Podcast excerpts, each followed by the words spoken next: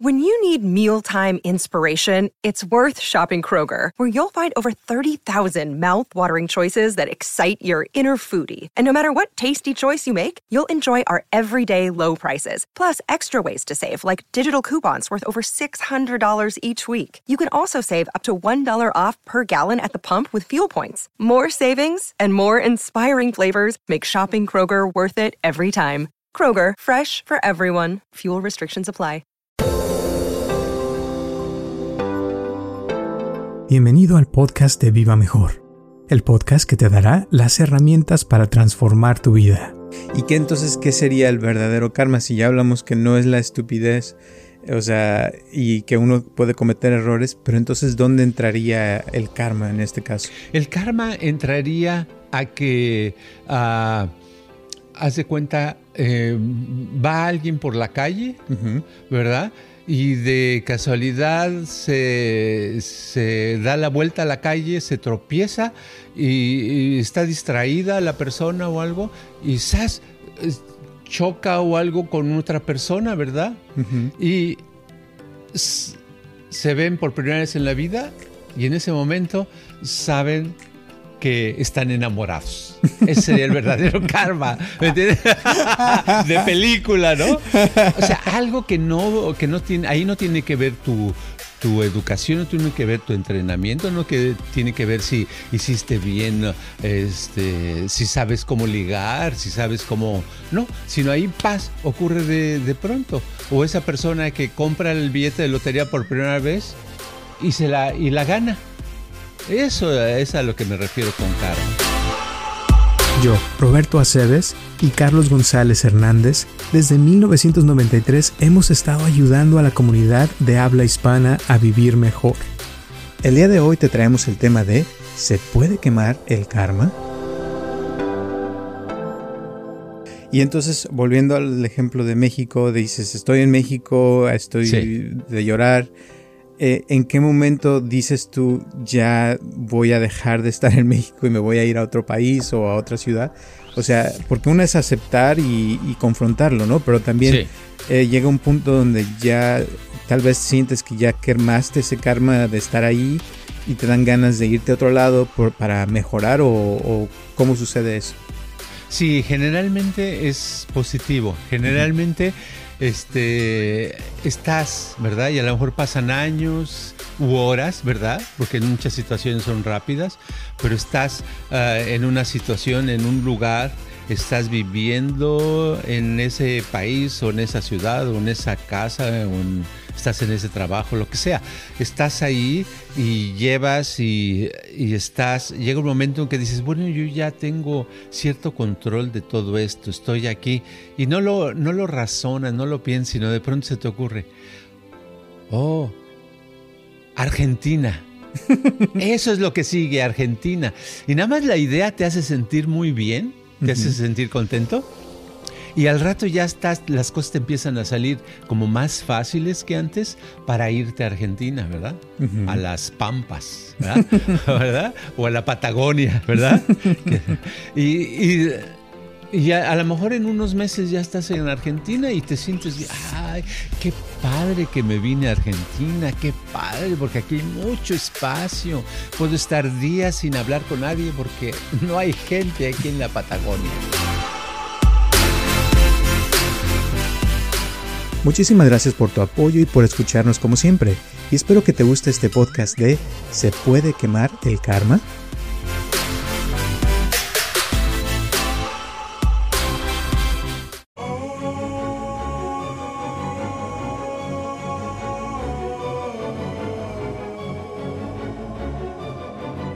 Hola a todos, les habla Roberto Aceves y estamos comenzando un episodio más de Viva Mejor y tengo aquí a mi lado a Carlos González. ¿Cómo estás, Carlos? Estaba, eh, fíjate que hace un par de días una, dos personas les estaba yo platicando de los pambazos. ¿Tú conoces los pambazos? Sí, cómo no. Ok, bueno, ellos son de México también, esas personas son de México y les me dicen, ¿qué son pambazos? Entonces dije, ah, caray, entonces a lo mejor el pambazo no existe en todas partes, eh, ni siquiera de México. Entonces yo quería decir eh, fácil para aquellas personas que no saben lo que es un pambazo, eh, cómo se prepara. Es una especie de pedazo de torta, o sea, una telera, como le decimos en México, o puede ser un bollo, ¿verdad? O puede ser un pedazo de baguette. Y se le va frito por fuera con una salsa de chile guajillo y por dentro está preparado con puré de papa, ¿verdad? Revuelto con chorizo. Yo los hago con chorizo de soya. Pero de las dos maneras son sabrosos, todos son medios grasositos, se les pone queso y crema, ah, se le puede poner cebolla y lechuga también. Y ay, ay, son buenísimos para una comida y ganarse un par de libras es lo mejor. y esos son de la Ciudad de México, ¿no? Son típicos de ahí. Sí, sí, sí, allí, allí es donde eh, se acostumbra, todo el mundo los conoce.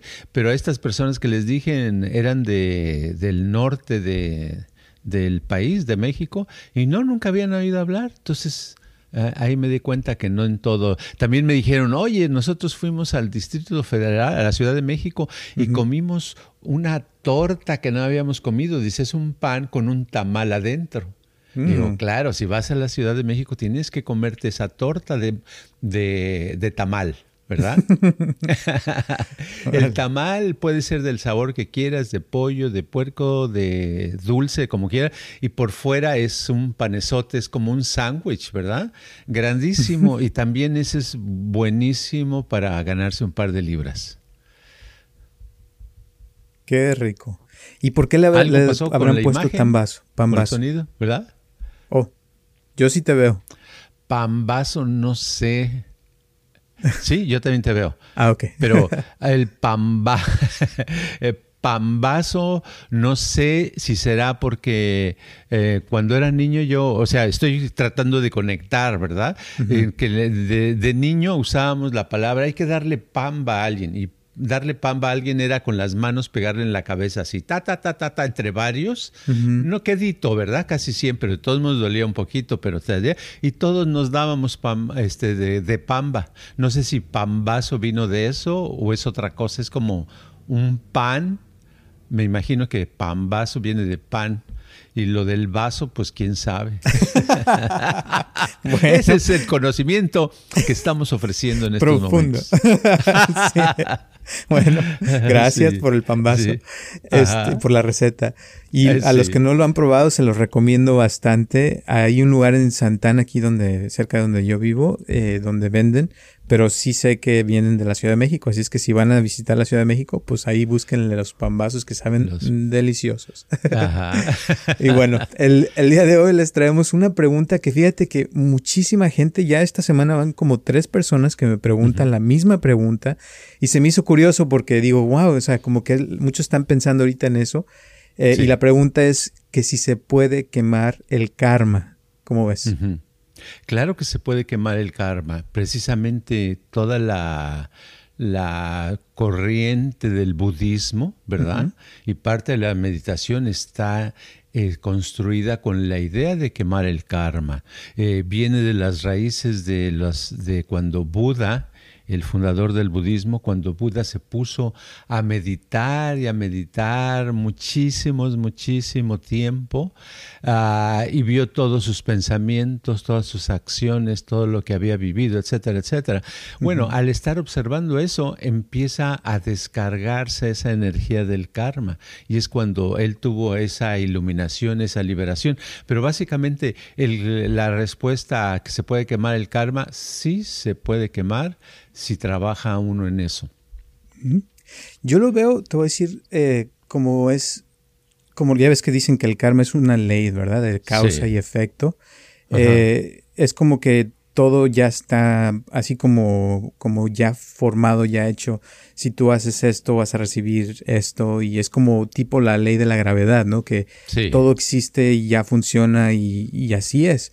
Y pienso que para mí cuando se habla de quemar karma, mm, pienso que no es tanto deshacerlo, como dicen, sino como hacer como algo para contrarrestarlo, así como con la gravedad, ¿verdad? Que uno aprende cómo funciona y cómo puede uno eh, construir un cohete y ponerle gasolina y subirse e irse a la luna, puede uno contrarrestar la, fuerza de la gravedad y esa ley. Eh, y, nunca la, o sea, no, no la, no está uno como acabando con esa ley, porque sigue existiendo por más que uno quiera, pero ya al saber, tener el conocimiento, como que ese conocimiento de cómo funciona, te ayuda a poderlo contrarrestar y poder hacer eh, eh, una nave espacial que te lleve al espacio, ¿no? Sí, es como aprender a manejar un automóvil. te, te, subes el automóvil por primera vez porque eh, alguien te dio algunas lecciones y resulta que la persona al subirse al automóvil a veces raspa otro carro o raspa un poste que estaba ahí o se sube a una banqueta y dice, chin, ya la regué. Entonces al, al siguiente día lo eh, sigue manejando y una de esas puede decir, ah, puede, no sé, a lo mejor atropella un un animal que estaba en la carretera y se siente mal por de haber hecho, de haber pasado por esa experiencia y dice, ah, caray, este, ¿qué me está pasando? Voy por mal, si yo estoy manejando bien. La verdad es que no está manejando bien. Si manejara bien, evitaría esos problemas, pero casi siempre pensamos que nuestras acciones son correctas y eso es lo que nos impide eh, mejorar. En cambio, si la persona, por decir algo, estuviera enfocada en lo que está haciendo, en este caso en manejar el automóvil, ¿verdad? O si es de otra época, manejar la carreta, ¿verdad? Este, no importa la época en la que estemos viviendo, el eh, enfocarse, eso es el primer paso, tener toda nuestra concentración en eso. El siguiente paso es eh, recibir la, recibimos un resultado de eso, una retroalimentación. O sea, si me estoy, me pegué y sentí el carro como que eh, se atoró y digo, oh, es la banqueta, ya le di con la llanta a la banqueta. Entonces me, eso automáticamente me da la retroalimentación para yo este, hacer un poco el movimiento en sentido opuesto para retirarme de la banqueta, ¿verdad? Y entonces ya estoy arreglando, ya, ya, ya evité el subirme completamente a la banqueta de esa calle. Entonces estoy haciendo una acción correcta y con el tiempo, si sigo así, voy a llegar un momento en que me vuelva un conductor que lo hace muy bien, que puede suavemente ir por las calles o las carreteras, suavemente porque estoy aplicando lo que sé. Pero el problema sería si yo pensara que ya lo sé y que así es la vida y no lo puedo evitar y que pues ya me amolé y no me estoy enfocando, pues eh, no nada más me voy a subir una banqueta, me voy a subir y voy a atropellar un perro. Pueden pasar cosas así, ¿no? Claro. Ahorita con todo esto me estás acordando de esa frase que una vez me dijiste de, de que no hay que confundir el karma con la estupidez, ¿no? Exacto. Exacto, exacto, porque uno le echa la, culpa, muchas veces son acciones que, que, porque somos necios, tenemos esa necesidad, esa necedad de, estar eh, en lo correcto, de que no nos equivocamos y cometemos el mismo error una y otra y otra y otra vez y podemos decir, ay no, ese es mi karma, ¿verdad? Ese es mi karma, es lo que me está pasando. Bueno, eso se podría evitar y si te enfocas en eso, te da, como el caso del automóvil, te daría, uno se daría cuenta de que no es el karma de uno, sino es simplemente en este caso, es la falta de alerta, de estar enfocado en, en lo que uno debe de hacer. Claro. Ahora, hay personas también que a mí me ha tocado ver que tienen mucho conocimiento, que son personas que, que, les ha ido bien en su vida hasta cierto punto en muchas cosas, pero que a veces llegan a un punto donde les empieza a ir mal, como que las cosas no les funcionan, se les empiezan a trabar las cosas y como que eso hace que esas personas eh, empiecen como a tratar de buscar soluciones pero por más que buscan y tratan, eh, les siguen saliendo mal las cosas. Ahí se podría decir que eso sí es karma de verdad, ¿no? Sí, exactamente. Ah, pero aún en esas, Este, ah, lo que pasa es que ah, pudo haber ah, sido un desgaste de las piezas de esa maquinaria, de ese cuerpo-mente, porque con el tiempo se nos va desgastando y ya estamos medios desvielados, medios desajustados, y ya una pierna la llevamos más chueca que la otra y lo vemos hasta cuando caminamos, caminamos o jorobados o como caminamos de lado y cosas así, pero es un desgaste que, lo que hemos hablado alguna vez de la entropía, ¿verdad? De esa energía eh, negra, esa energía inservible que ya está como casi muerta, que se ha juntado en nuestras partes de lo que somos como personas. Y eso nos hace actuar, pero como no las arreglamos, no hacemos el eh, soy yo ya ya soy grande, ya soy viejo y digo, no, pues yo ya pasé, entonces no trato de no mejorar nada de mi, de mi cerebro, no trato de mejorar nada de aprender un poquito más, de practicar, porque yo ya practiqué cuando era niño, ¿verdad? O como dicen algunos, no, pues yo fui a la escuela ya, pero eso ya, ya qué, porque voy a, voy a otra vez ir a la escuela, ¿verdad? Entonces nos volvemos a desajustar, es muy fácil, ¿verdad? En cualquier edad. Mira, me salió, para ponerle claro, hace unos días estaba yo en, una, en un centro comercial, fui a un restaurante con mi esposa, y, pero antes de ir me estacioné y había dos lugares y uno venía acá, eh, venía enfrente de mí pero yo no sabía que había dos, pensé que era uno. Y los dos íbamos rápidos a tratar de ganar el lugar porque era el único que había en todo el estacionamiento. Total que la persona se metió y a mí me tocó uno junto a una este, banquetita, uno todo chueco, ¿verdad? Pero entonces me eché en reversa para poderme estacionar bien y luego ya me metí y ya, no hay problema, ¿verdad? Me bajo del carro, etcétera. Y de eso, de atrás me llega una señora y me dice, me está hablando en inglés, oh, yo sí, usted no vio lo que, lo que estaba pasando, ¿verdad? Y estaba como entre llorando y con miedo, ¿verdad? Dice, te echaste para atrás y ni siquiera me viste. Como le dio miedo que la fuera a atropellar. Yo me quedé y dije, ay, ya me está fallando algo. ¿Cómo que? Porque realmente no la vi porque no volteé para atrás, ni vi por la pantalla del carro que tiene, porque yo estaba tan metido en mi, en mi lugar, mi espacio. No estaba enfocado en lo que debería enfocar, que era el, el medio ambiente, ¿no? La seguridad.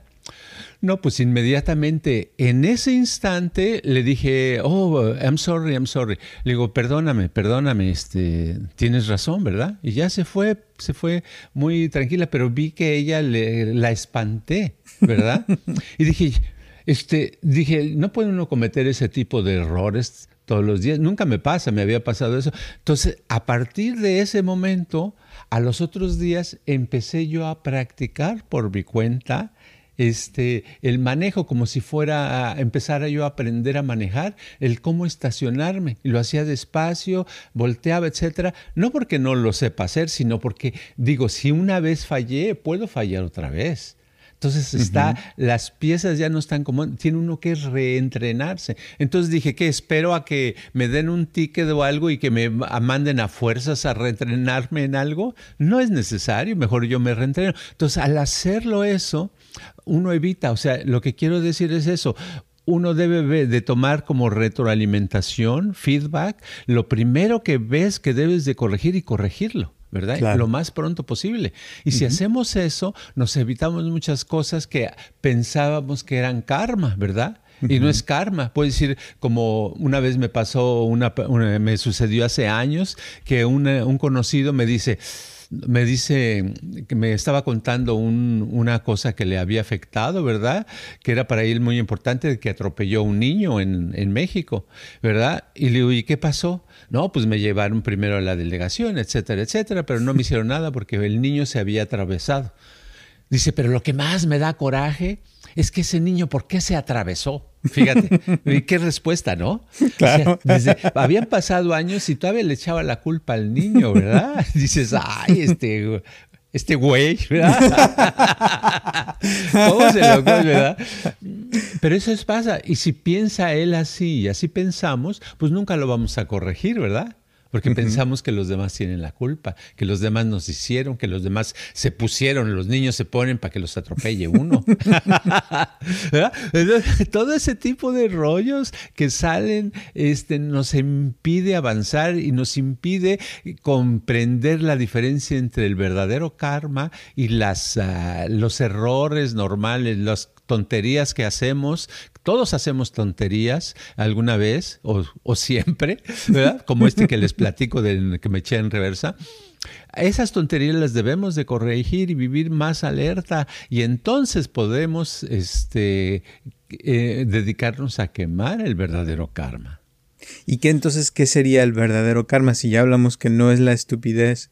O sea, y que uno puede cometer errores, pero entonces, ¿dónde entraría el karma en este caso? El karma entraría a que, uh, haz de cuenta, eh, va alguien por la calle, ¿verdad? Y de casualidad se, da la vuelta a la calle, se tropieza y, está distraída la persona o algo, y ¡zas! Choca o algo con otra persona, ¿verdad? Y se ven por primera vez en la vida y en ese momento saben que están enamorados. Ese sería el verdadero karma, ¿me entiendes? De película, ¿no? O sea, algo que no, que no tiene, ahí no tiene que ver tu, tu educación no tiene que ver tu entrenamiento, no que tiene que ver si hiciste bien, este, si sabes cómo ligar, si sabes cómo, no, sino ahí paz ocurre de, de pronto. O esa persona que compra el billete de lotería por primera vez y se la y la gana. Eso es a lo que me refiero con karma. Es algo, no es algo que luchaste, que estuviste todos los días comprando el, papelito, no sé ni cómo se llamen, para la lotería y que después de 15 años dices, ya que me karma, porque ahorita ya me gané 5 mil dólares, ¿verdad? Pero no, eso no, eso es por, pues tantas veces que lo haces, alguna vez te va a tocar algo, ¿verdad?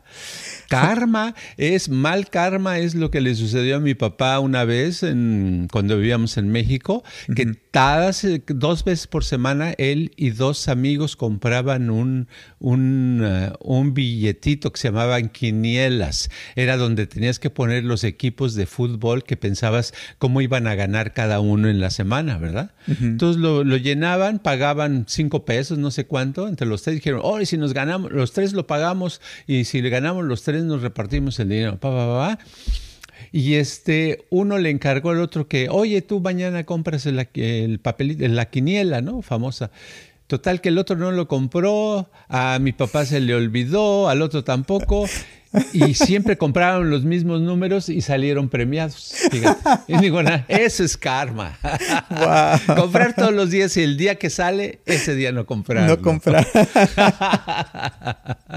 claro. Sí. Ok, y ahora volviendo a quemar el karma, entonces, por ejemplo, una persona que digamos que nace en una familia muy rica y sus papás son muy amorosos y los tratan bien, sería que tiene buen karma. Pero ¿qué tal alguien que nació, por ejemplo, tal vez en, un lugar de pobres y aparte le va mal, lo violan o la violan y le va de lo peor, ¿no?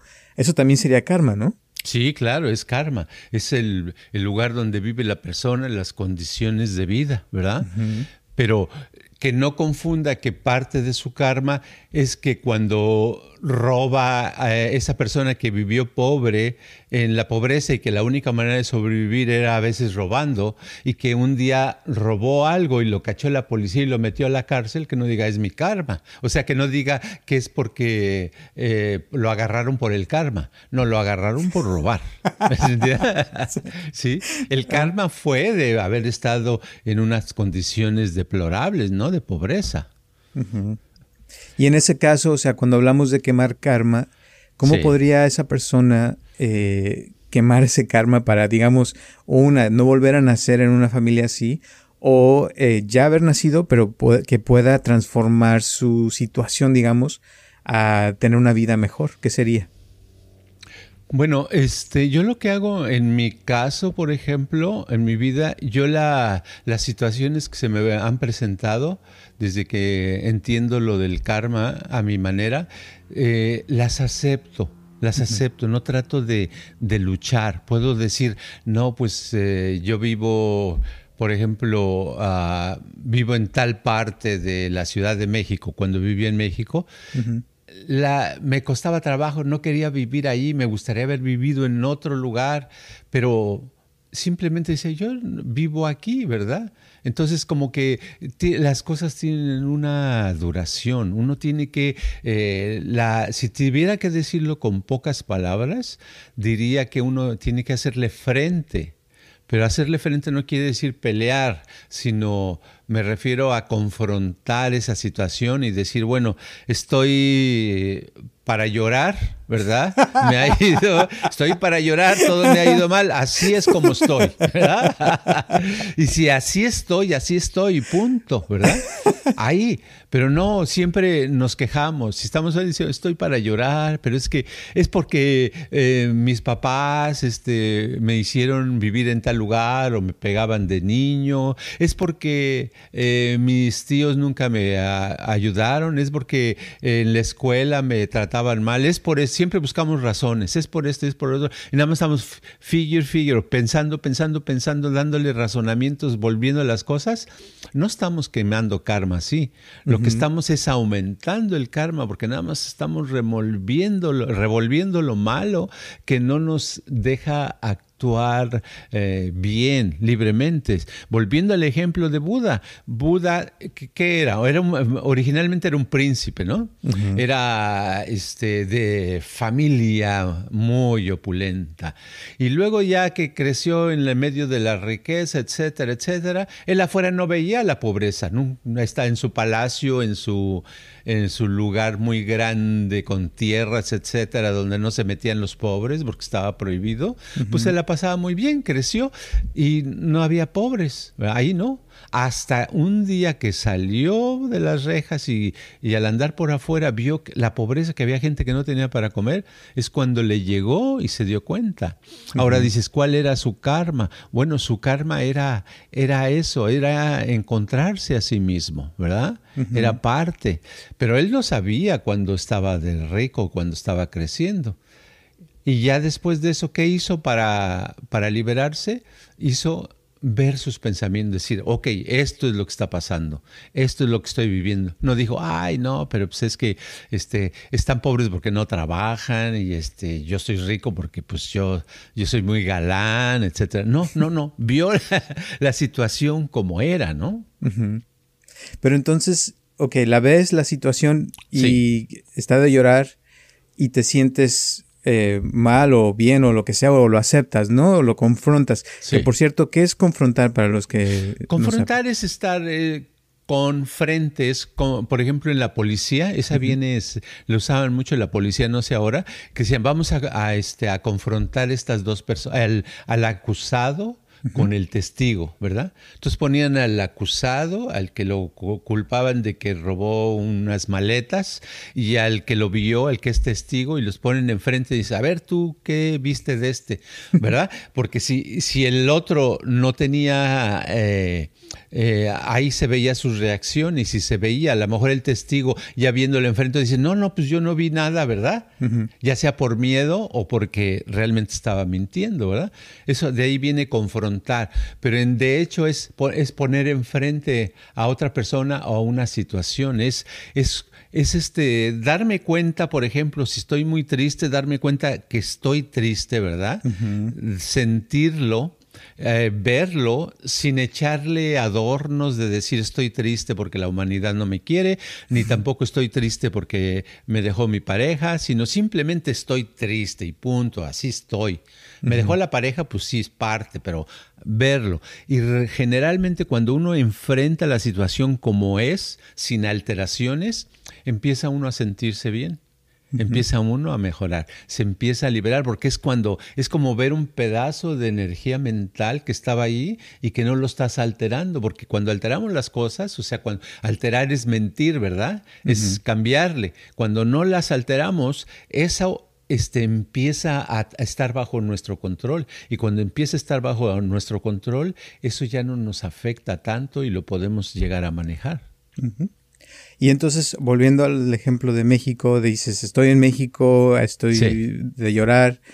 eh, ¿en qué momento dices tú ya voy a dejar de estar en México y me voy a ir a otro país o a otra ciudad? O sea, porque una es aceptar y, confrontarlo, ¿no? Pero también eh, llega un punto donde ya tal vez sientes que ya quemaste ese karma de estar ahí y te dan ganas de irte a otro lado por, para mejorar o, o cómo sucede eso. Sí, generalmente es positivo. Generalmente este, estás, ¿verdad? Y a lo mejor pasan años u horas, ¿verdad? Porque muchas situaciones son rápidas, pero estás ah, en una situación, en un lugar, estás viviendo en ese país o en esa ciudad o en esa casa o estás en ese trabajo, lo que sea.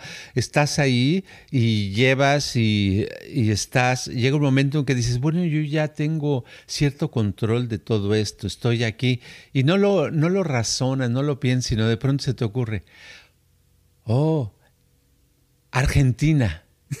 Eso es lo que sigue, Argentina. Y nada más la idea te hace sentir muy bien, te hace sentir contento. Y al rato ya estás, las cosas te empiezan a salir como más fáciles que antes para irte a Argentina, ¿verdad? A las Pampas, ¿verdad? O a la Patagonia, ¿verdad?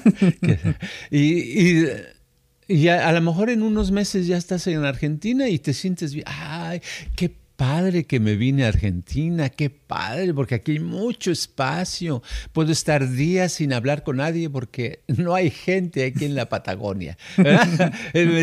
y te sientes muy padre. Te vas bien. Entonces tomaste una acción correcta porque te fuiste en el momento que te vino como una inspiración. No fue de que, no, ya estoy todo molesto de aquí, de estar y ya me voy a la chingada todo. Porque entonces te vas a Argentina, dices, me voy a ir a dónde? Pues a Argentina. Y vas a Argentina y llegas y dices, no, aquí son iguales como allá, ¿verdad? Y aquí son iguales como allá, como en México y como allá. Y nunca está uno contento, ¿verdad? Nunca está uno contento porque no está afrontando, está acostumbrado uno a no realmente controlar la situación, enfrentarla. Y hay situaciones que se llevan días, otras semanas, meses, algunas se llevan años o se llevan toda una vida, ¿no? Claro. Y eso, por ejemplo, que te llega la inspiración de irte a Argentina, también puede ser que sea el mismo karma, ¿no? Que te está jalando y te está diciendo, oh, acá te sigue, este es tu siguiente bill o este recibo que te hace falta pagar, ¿no? Y te vas a Argentina a pagar eso, ¿no? sí, es que esa es parte que el karma te dice y es algo que te viene, te viene como un, ¿cómo le llaman? Epífani o este, iluminación, pedazo de iluminación, cognición, la palabra que sea un eureka, ¿verdad? Un wow, oh, sí, te hace sentir bien. Oye, qué padre, me voy a ir a Argentina. O a lo mejor este, simplemente dices, qué padre, ahora me voy a dedicar, voy a hacer este, eh, voy a dedicarme al básquetbol, ¿verdad? Qué padre, me siento, oye, y hasta recuerdo, de veras, yo de niño quería ser basquetbolista, ¿verdad? ¿verdad? Y no piensas ni siquiera que nada más mides un metro de altura, que todos los que juegan son de, de, este pelo, pero te sientes bien y a lo mejor lo haces y a lo mejor este, saltas muchísimo, aprendes a, practicas para saltar muchísimo y, y te sale bien aunque seas muy bajito, ¿verdad? Algo pasa, bueno. Y, esto también sucede con personas, porque a mí me ha pasado con gente, ya ves que a veces vienen, que están con alguien que los maltrata, que llevan 5, 10 años, 20 años con la misma persona, pero como que de repente un día algo pasa, que les cae el 20 y dicen, ¡Ah! Ya, o sea, como que sienten que ya no tienen que seguir con esa persona, ya no tienen que seguir sufriendo y les llega la inspiración y solito nomás hacen lo que tienen que hacer, se alejan de esa persona y se sienten mejor, ¿no? Sí, les viene solito, les viene, sí, y es muy padre porque tienen la, la liberación, les llega su momento, ¿verdad?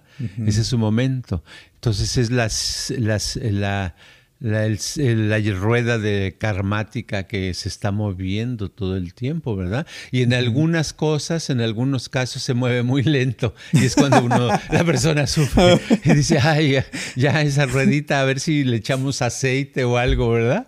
Para que vaya más rápido. y entonces ahí la pregunta, o sea, de, cuando hablamos de quemar karma sería eso, ¿no? O sea, cómo poderle dar más velocidad a esa rueda para que las cosas que se hacen más lentas se hagan más rápido para que uno pueda salir de ciertas situaciones Y cuando sea algo bueno, ahí sí hay que echarle, quitarle el aceite, ¿no? Para que se haga más lento y poder disfrutar más de ese momento, ¿no? Exacto, que dure, ¿verdad? Que se alargue el, momento, darle cavidad, darle apreciación a, a eso maravilloso, a eso bonito. Entonces, la vida puede ser, puede ser un, más padre y hay que darse cuenta que cuando la persona, alguien se siente que no, que ya todo me salió mal, que la vida es insoportable, etc., se da cuenta que no siempre va a ser así.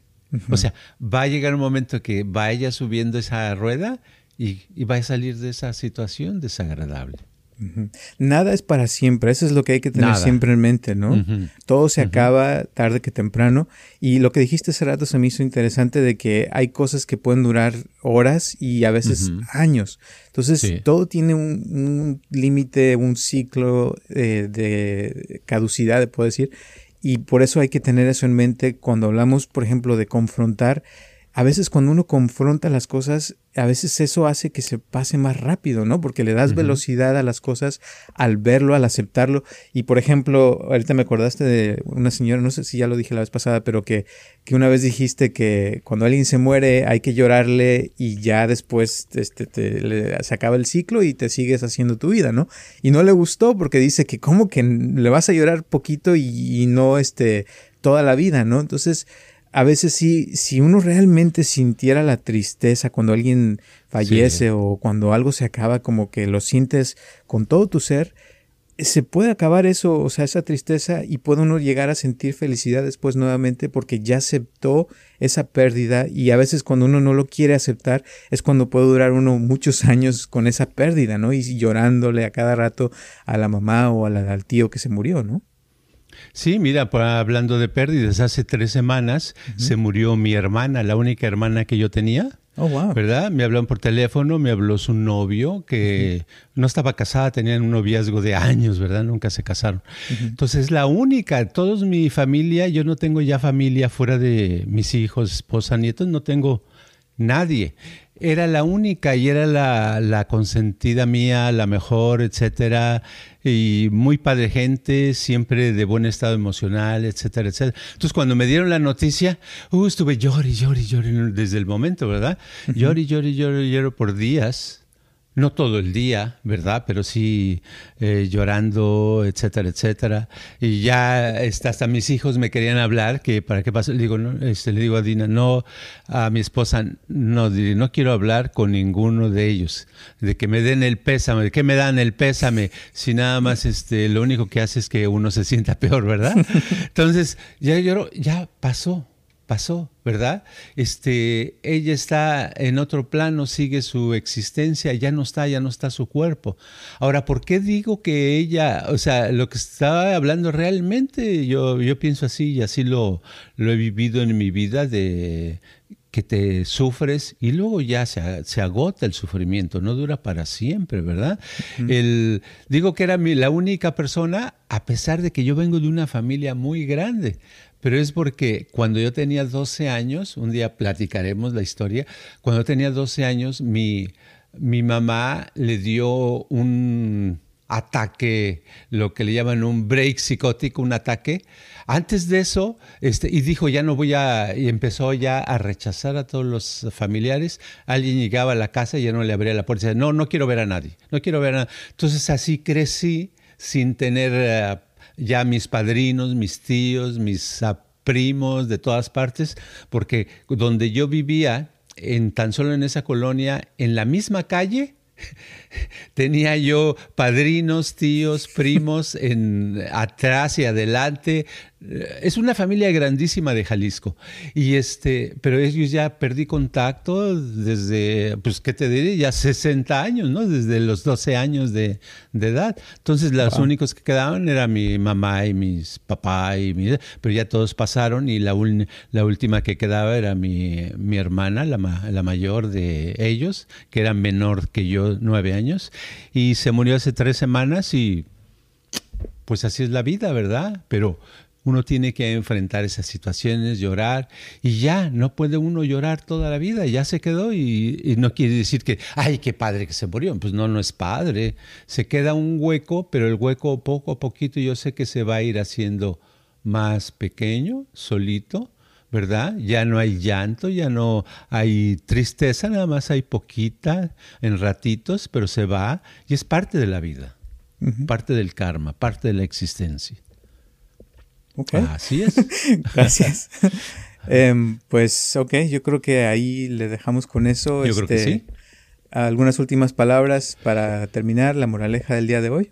La moraleja es que eh, si hay que quemar el karma, pero que no se nos olvide estar bien abusados, abusadas, para ir haciendo las cosas lo mejor que podamos. Y si lo hacemos así, vamos a vivir mejor y vamos a reducir el karma. Exacto. Muy bien, pues muchísimas gracias. Gracias a todas las personas que nos escuchan cada semana. Se los agradecemos bastante. También a las personas que nos han estado donando, se los agradecemos bastante porque esto nos ayuda a mantener este podcast, a que sigamos aquí. Y gracias también a todas las personas que nos visitan en nuestros canales de YouTube, a la gente que te sigue en TikTok, en Instagram, en todas las redes sociales que tenemos un montón de cosas para el que quiera. Eh, y acuérdense que estamos también a la orden. Si necesitan alguna cosa, nomás mándenos mensaje. Si quieren mandarnos sus mensajes, sus preguntas para el programa, lo que sea, estamos a la orden. Ya saben que nada más mándenlo por donde puedan. Hay muchos lugares. Nada más busquen a Carlos González Hernández o Roberto Aceves y ahí nos pueden encontrar. Gracias también a todas las personas que me siguen en YouTube. Se los agradezco bastante, que ya somos más de 5000. Gracias, gracias, gracias. Y nos vemos el próximo martes. Y recuerden que ahora ya estamos a las 9 de la mañana los martes para que así les dé todo el día para escuchar el programa. Gracias y nos vemos hasta la próxima. Este podcast está patrocinado por Viva Mejor. Ayúdanos a compartirlo con tus amistades para que crezca esta comunidad y si te interesa donar algo para que este podcast continúe o si tienes algún problema o pregunta que te gustaría resolver, por favor comunícate al área 714-328-4661 o mándanos un correo electrónico a vivamejorx3000 gmail.com.